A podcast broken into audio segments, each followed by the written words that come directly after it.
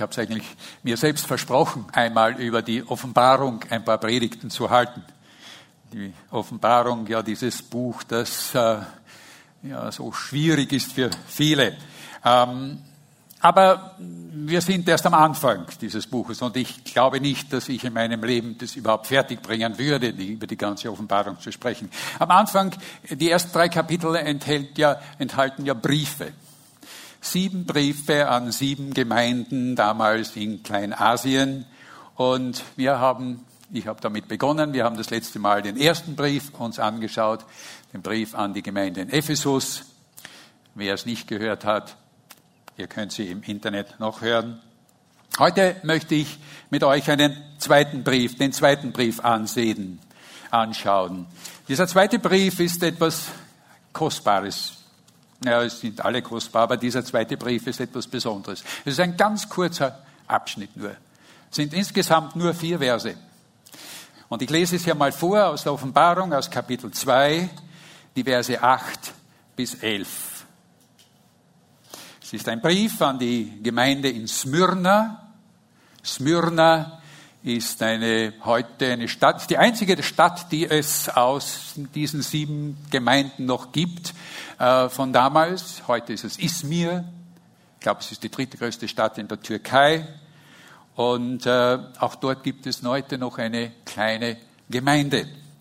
Und an diese Gemeinde lässt Jesus Johannes schreiben. Und er sagt, dem Engel der Gemeinde in Smyrna schreibe, dies sagt der Erste und der Letzte, der tot war und lebendig geworden ist. Ich kenne deine Bedrängnis und deine Armut, du bist aber reich.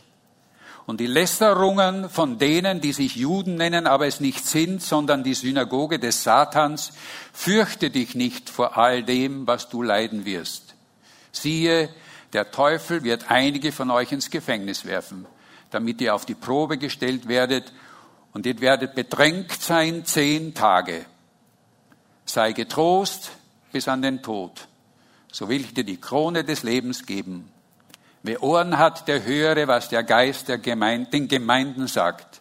Wer überwindet, dem soll vom zweiten Tod kein Leid geschehen. Vater, wir danken dir auch für dieses Wort, dieses wunderbare und ermutigende Wort. Und ich bitte dich jetzt, dass du unsere Herzen aufmachst, um deine Stimme zu hören, was du hier uns heute damit sagen möchtest. Amen. Bevor wir uns in diesen Brief hineinbegeben, bevor ich damit spreche, möchte ich doch noch einen Schritt zurück machen am Beginn der Offenbarung. Ich möchte mit euch zurückgehen an das, in den ersten Vers in Kapitel 1 der Offenbarung, wo es heißt, dies ist die Offenbarung Jesu Christi. Im Griechischen steht hier Apokalypsi Jesu Christu. Da kommt dieses Wort Apokalypse her.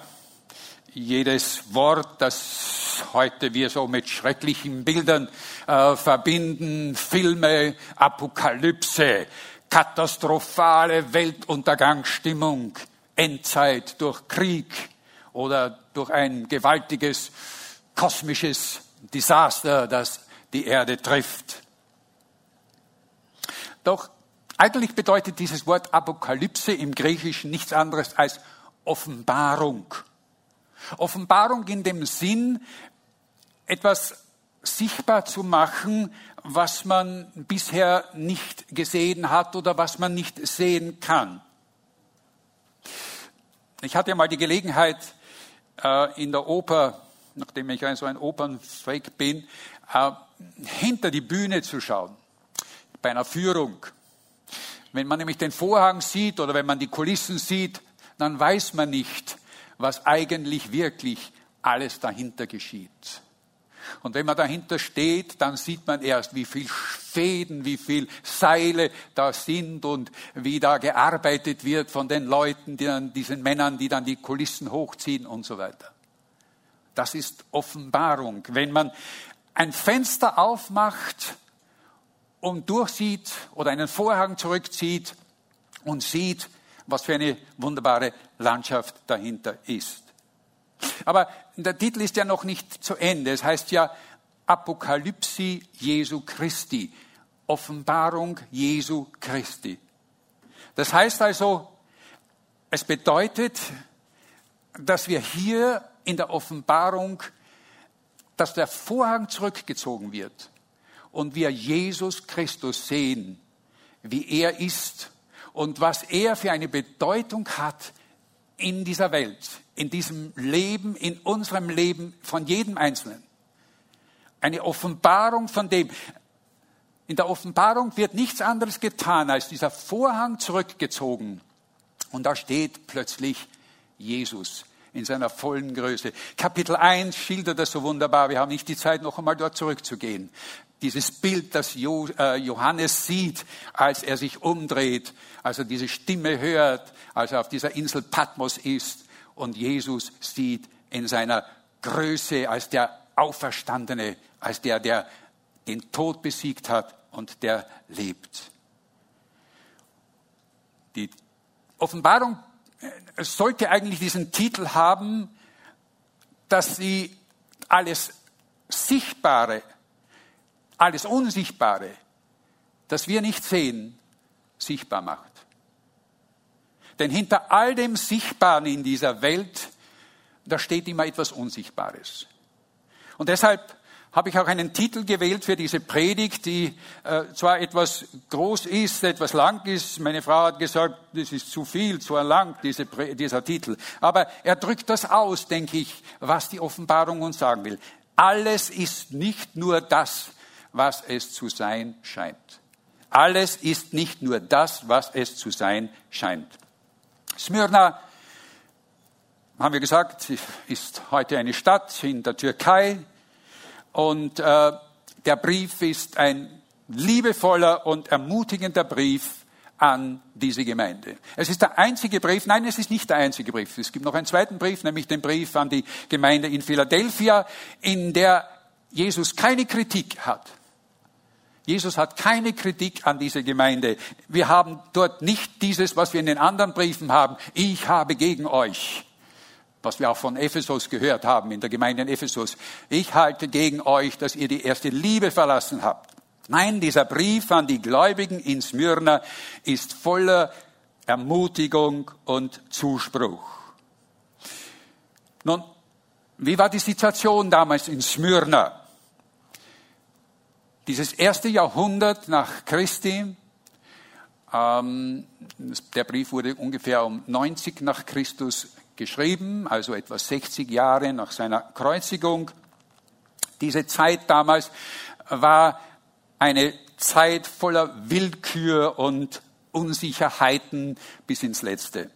In Rom herrschte ein skrupelloser und unberechenbarer Herrscher, Imperator Caesar Domitianus Augustus.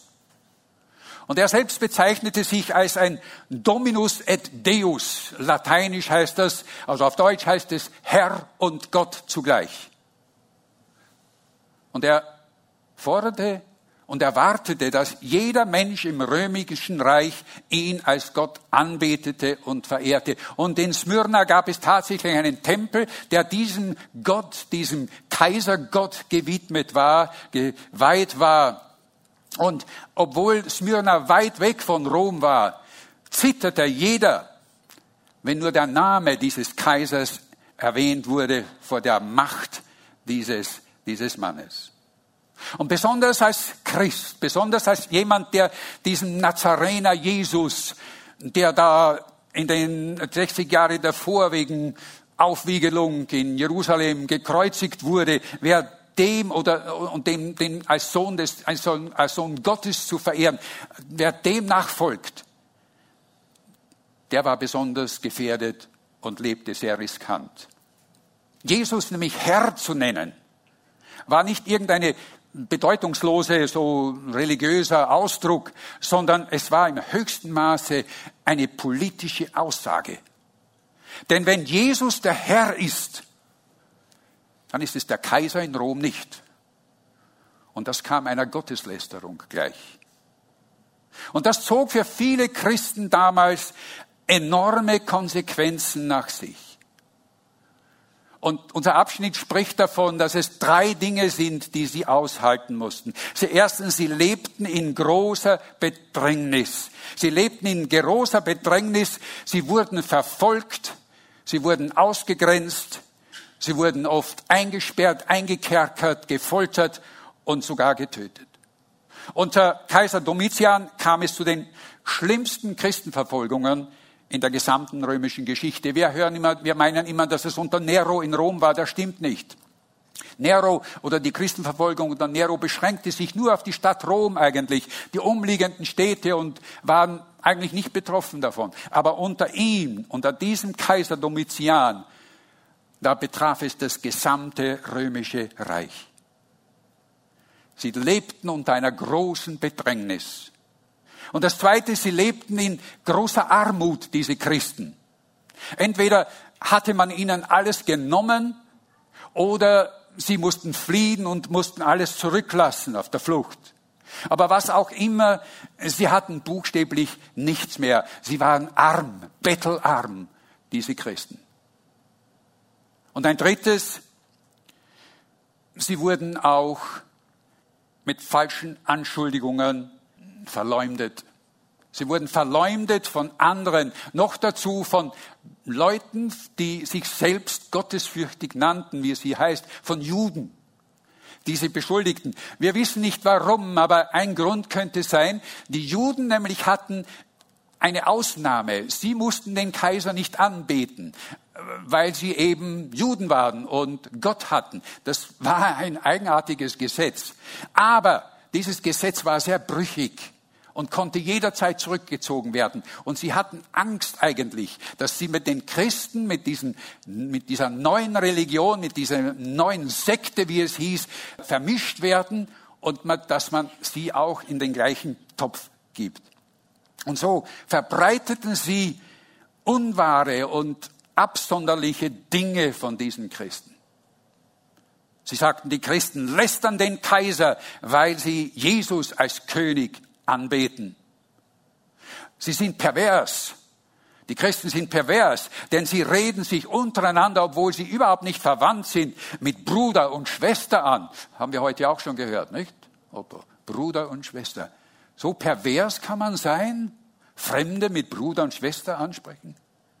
Und das Schlimmste ist, sie sagen, sie trinken das Blut ihres Anführers bei ihren Liebesmahlen und essen auch sein Fleisch dabei. Das waren diese Anschuldigungen, die diesen Christen nachgeworfen wird.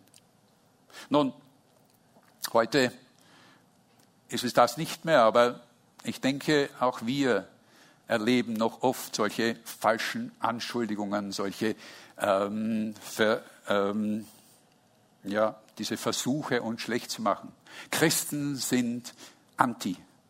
Christen sind anti gay, Christen sind anti-fortschrittlich, Christen, sie sind anti-tolerant, sie sind anti-Frauen. Alles Mögliche wird uns vorgeworfen. Und auch Bedrängnis, auch das wird heute für manchen Christen, ist für manche Christen noch immer etwas sehr Ernstes. Wir brauchen nicht weit zu schauen. Und wo wir sehen, wo Menschen wegen des Glaubens an Jesus Christus verfolgt werden, flüchten müssen oder sogar ihr Leben geben. Aber auch bei uns, auch wenn wir in einer Gesellschaft leben, wo eigentlich ja, Religionsfreiheit herrscht und wer niemand wegen seines Glaubens unbedingt äh, verfolgt wird.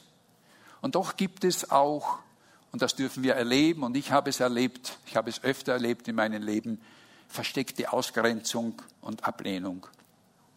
Und ich hörte erst vor kurzem von einem Fall, wo jemand wegen seines Glaubens, weil er ihn öffentlich bekennt, an seiner Arbeitsstelle entlassen wurde, weil andere, die sich dort, äh, die dort arbeiten, Moslems sind und sich stören und es dauernd zu Krawallen kam. Und er als einziger Christ wurde entlassen.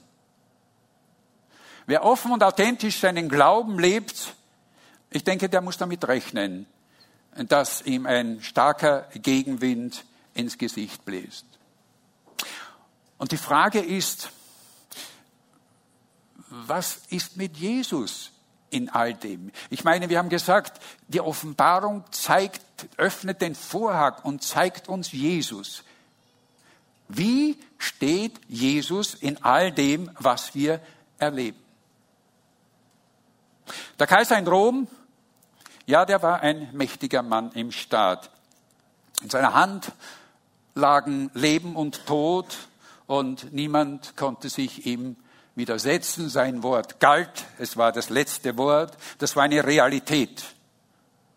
Und so wie es auch heute eine Realität ist, dass einige wenige Machthaber über Millionen von Menschen herrschen und ähm, viele darunter leiden, hungern und ähm, auch verfolgt werden.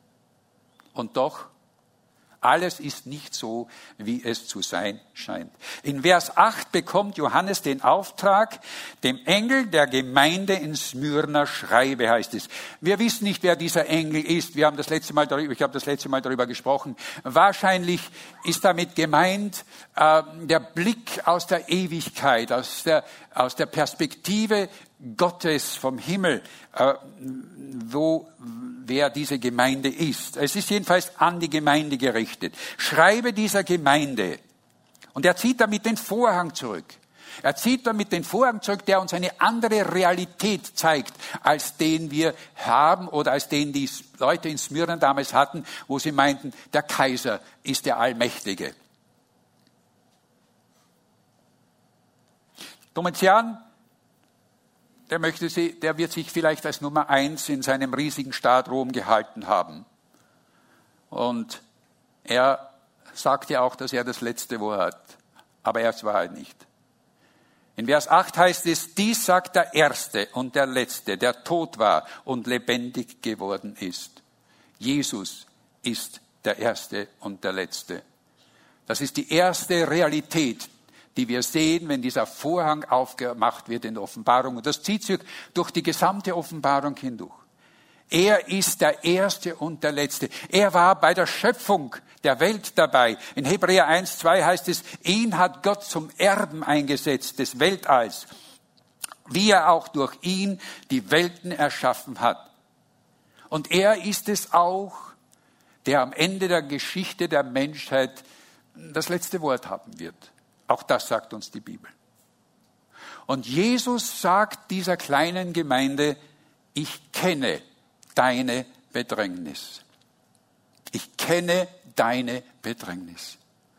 Und er sagt damit, aber nicht alles ist, was es zu sein scheint. Auch deine Not nicht. Denn ich war tot, sagt er, und bin lebendig geworden. Das heißt, ich habe den Tod überwunden. Ich bin stärker als der Tod. Und sollte ich dann nicht auch stärker sein als deine Bedrängnissen, als deine Schwierigkeiten? Er sagt, ich kenne deine Armut. Aber auch das ist nicht alles, was es zu sein scheint. Ja, sie waren arm, sie waren bettelarm und doch sagt Jesus zu ihnen, du bist reich, du bist reich. Die Gemeinde in Smyrna lebte in bitterer Armut, das war wahr, das war eine Realität. Doch sie hatten einen innerlichen Reichtum, der unvergleichlich größer war. Reich, weil sie einen Schatz, einen unerschöpflichen Schatz im Himmel hatten, wie es in Lukas 12, 33 heißt, der auf sie wartete. Jakobus in seinem Brief drückt es so wunderbar auf. Hört zu, meine lieben Brüder, schreibt er. Hat nicht Gott die Armen in dieser Welt dazu erwählt, reich im Glauben und Erben des Reichs zu sein, das er denen verheißen hat, die ihn lieben. Es ist ein Reichtum, der mehr wert ist als alle Schätze der Welt, weil ihn weder Motten noch Rost fressen können und auch niemand nehmen kann. Ein Reichtum, ja ein Reichtum, den die Welt in ihrem Streben nach Besitz und Wohlstand und Vermögen nicht kennt. Auch wir gehen manchmal durch harte Zeiten und ich bin überzeugt, Fritz und Martha, ihr könnt auch davon reden, dass die Zeiten nicht immer rosig waren. Wenig Einkommen, manche werden unverschuldet, geraten unverschuldet in Not, werden arbeitslos. Und doch eines gilt. In all dem steht Jesus an unserer Seite. Wir sind reich gesegnet. Paulus drückt es so wunderbar in Philippa 4, 6 aus, wenn er sagt, sorgt euch um nichts, sondern in allen Dingen lasst eure Bitten im Gebet und Flehen mit Danksagung vor Gott kommen. Die Gläubigen Smyra durchlebten harte Zeiten. Vielleicht lebst du auch gerade harte Zeiten. Vielleicht bist du in, steckst du in Schwierigkeiten. Aber Jesus sagt, ich bin stärker. Ich bin bei dir. Ich bin bei dir in deiner Not. Am Beginn von Kapitel 2 äh, in der, äh, da heißt es, Jesus, also dort steht, dies sagt, der die sieben Sterne in seiner rechten Hand hält, der mitten unter den sieben goldenen Leuchtern einhergeht. Jesus ist mitten unter uns. Jesus ist da, wo du bist und wo du gerade steckst. Dort, wo du Schwierigkeiten hast, dort ist Jesus. Am Ende vom Matthäusevangelium beim großen Missionsauftrag sagt Jesus zu seinen Jüngern, ich bin bei euch bis an das Ende der Welt. Jesus schaut nicht von oben herunter, nein, er sagt, ich bin mit dir. Ich bin mit dir. Sorgt euch um nichts. In Vers 10, in Kapitel 2, in Vers 10 heißt es, fürchte dich nicht vor all dem, was du leiden wirst. Siehe, der Teufel wird einige von euch ins Gefängnis werfen. Moment mal, was, was hat der Teufel jetzt damit zu tun? Äh, Jesus erwähnt ihn zweimal. Er spricht einmal von der Synagoge des Satans, aus dem die Verleumdung kommt. Und jetzt spricht er hier noch einmal, es ist der Teufel, der euch in, äh, ins Gefängnis werfen wird. Christen müssen wegen ihres Glaubens mit Anfechtung, Armut und auch Verleumdung rechnen und auch mit dem Tod. Aber es ist auch hier nicht immer so, was es wirklich zu sein scheint. Denn hinter all diesen menschlichen Anfeindungen, die wir erleben, stehen geistliche Mächte. Es sind nicht nur Menschen, die sich gegen die Gläubigen stellen, es ist der Teufel selbst, der hinter der Verfolgung steht. C.S. Lewis hat einmal gesagt, schlafende Christen weckt der Teufel nicht auf. Jene, die vorwärts gehen, denen stellt er sich entgegen. Und Jesus sagt auch, das geschieht, damit ihr versucht werdet. Nun, dieses Wort versucht werdet, ähm, das ist nicht der Teufel, der sie versucht.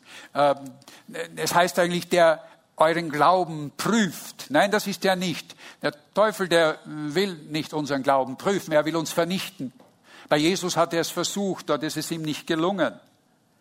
Nun ist er hinter den Gläubigen her. Nein, es ist viel mehr, dass Jesus meint, dort wird euer Glaube getestet, gestärkt, stärker gemacht. Und es stimmt doch.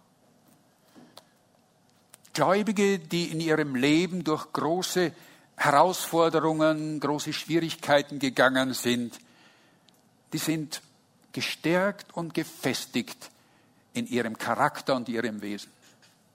Und ich denke, Martha und Fritz, ihr seid ein großes Beispiel dafür, in eurem Alter, wie gestärkt und wie fest ihr noch seid. Und euer Leben hat euch sicher geprägt. Ich denke hier auch an Leute wie Corrie den Boom, die Schweres durchgemacht hat. Und was für ein Zeugnis war sie dann, als sie später, äh, ja, später dann äh, ihren Glauben öffentlich bekannt geben durfte. Ich denke an einen Dietrich Bonhoeffer, dieser große Mann, der seinen Glauben mit dem Leben bezahlte. Oder Bruder Jun, einige kennen ihn, den Heavenly Man, der in China gefoltert wurde, eingesperrt war und auch ein großartiges Zeugnis hat. Und sicher sind einige von euch auch, von solchen auch unter uns heute. Und Jesus sagt etwas Bedeutendes. Ihr werdet bedrängt sein zehn Tage, sagt er zu den Leuten in Smyrna. Und auch das ist etwas ganz Wichtiges.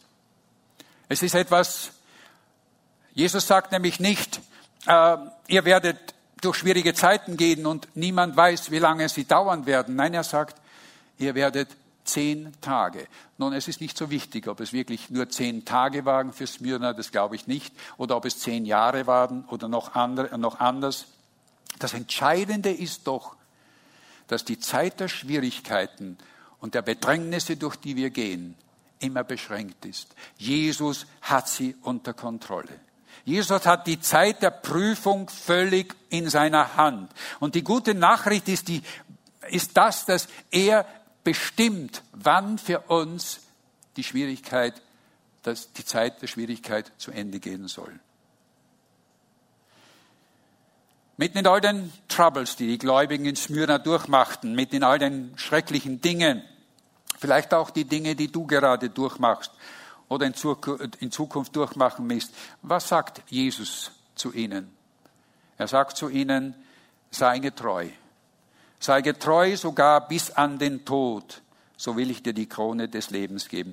Seht ihr, für die Leute in Smyrna war, war es sehr, wäre es sehr einfach gewesen, sich von all dem zu befreien. Es wäre nur ein Schritt notwendig gewesen, nur ein Schritt, einmal in den Tempel zu gehen und den Kaiser als Gott anzubeten und alle ihre Probleme wären gelöst werden. Aber sie taten es nicht. Sie taten es nicht, sie hielten fest.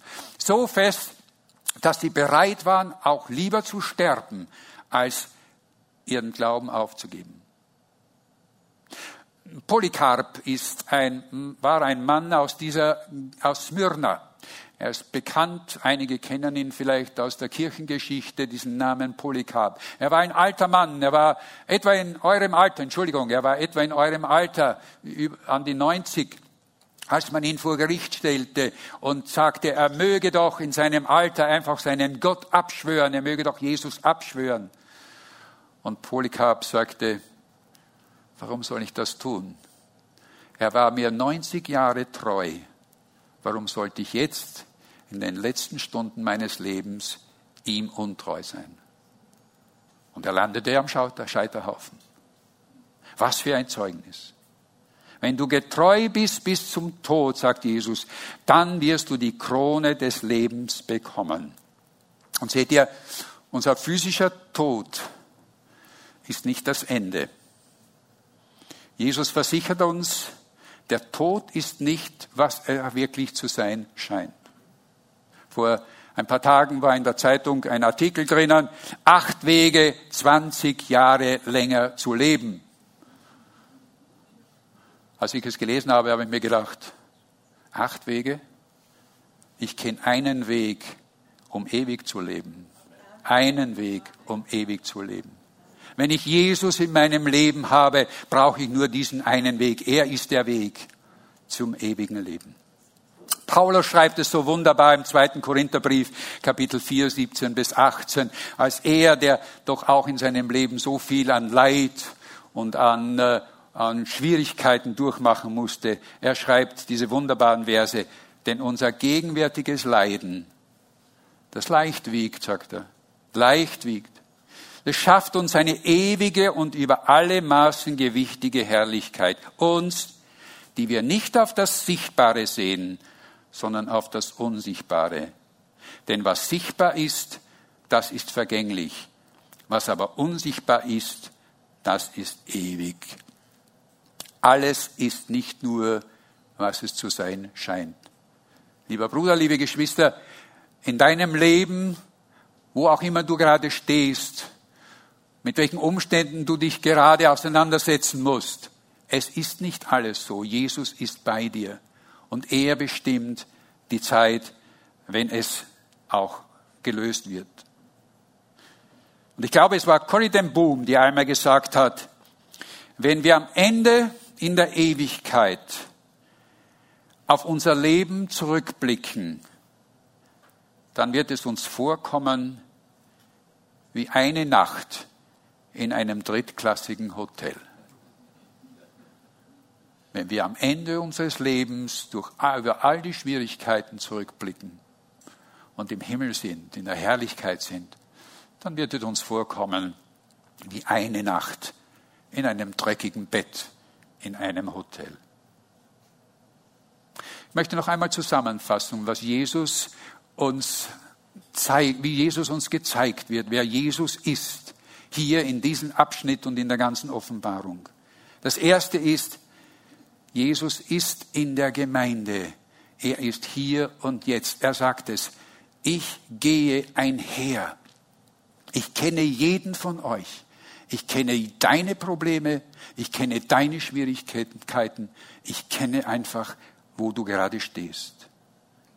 Jesus kennt unsere Umstände und unsere Probleme. Und er kennt sie besser als wir und jemand anderer. Aber er nützt auch diese Umstände. Er nützt diese Umstände, auch wenn sie manchmal hart sind für uns, um uns reifer zu machen, fester zu machen, unseren Glauben zu stärken. Und Jesus hat auch die Kontrolle über die Dauer der Prüfungen. Er setzt das Ende. Es heißt niemand, es heißt im Römerbrief, niemand, Gott prüft niemanden über sein Vermögen hinaus. Und er verheißt uns auch, und er nimmt uns die Angst vor dem Tod, indem er uns nämlich sagt, indem er uns nämlich die Krone des ewigen Lebens vor bereithält. Und so, was immer dir und was immer uns noch erwartet in den nächsten Tagen, Stunden oder Wochen, wir dürfen festhalten, dass was hier der Titel dieser, dieses Briefes ist, alles ist nicht so, wie es zu sein scheint. Amen. Vater, wir danken dir, dass wir wissen, dass wir in deiner Hand sind, dass du uns kennst, dass du unsere Probleme kennst, dass du mit uns durch sie hindurchgehst und uns stärkst. Und danke, Herr, dass du uns aufrufst, treu zu sein. Lass uns auch treu sein bis ans Ende, damit wir auch diese Krone, die du für uns bereithältst, wirklich in Empfang nehmen können. Segne uns, wenn wir jetzt auseinandergehen. Geh du mit uns. Amen.